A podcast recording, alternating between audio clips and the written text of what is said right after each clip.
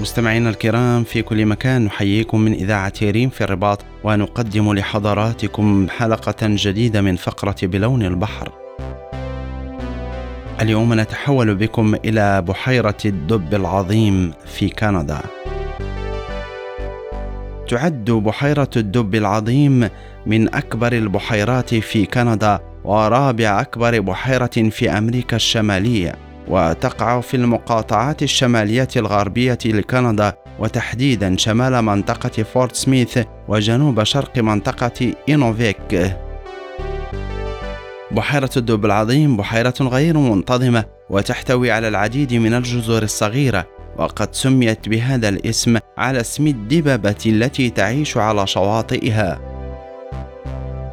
تحتوي البحيرة على مخزون كبير من الأسماك المختلفة معظمها من سمك السلمون. وتشكل هذه البحيرة على الساحل الشرقي وموقع فورت فرانكلين التجاري المستوطنة الرئيسية للبحيرة إلى الغرب. وتعتبر هذه البحيرة رافدا لنهر ماكنزي خلال الأشهر الأربعة عندما تكون البحيرة فارغة.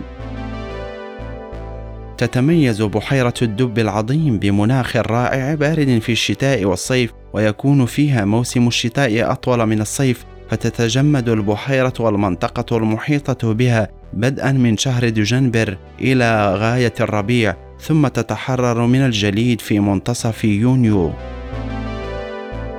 تغطي الثلوج البحيرة كل عام لمدة 22 يوما. وتشمل الحياة النباتية والحيوانية التي تعيش على شاطئ البحيرة حيوانات منطقة كاريبو بما في ذلك الطحالب والشجيرات والنباتات والأشنات. كما يمكن لزائرها أن يرى الطيور المائية والثدييات مثل الدببة البيضاء والذئاب والثعالب والقنادس وغيرها. بينما توجد أنواع كثيرة من الأسماك البيضاء في البحيرة غير أنها معرضة للخطر والاندثار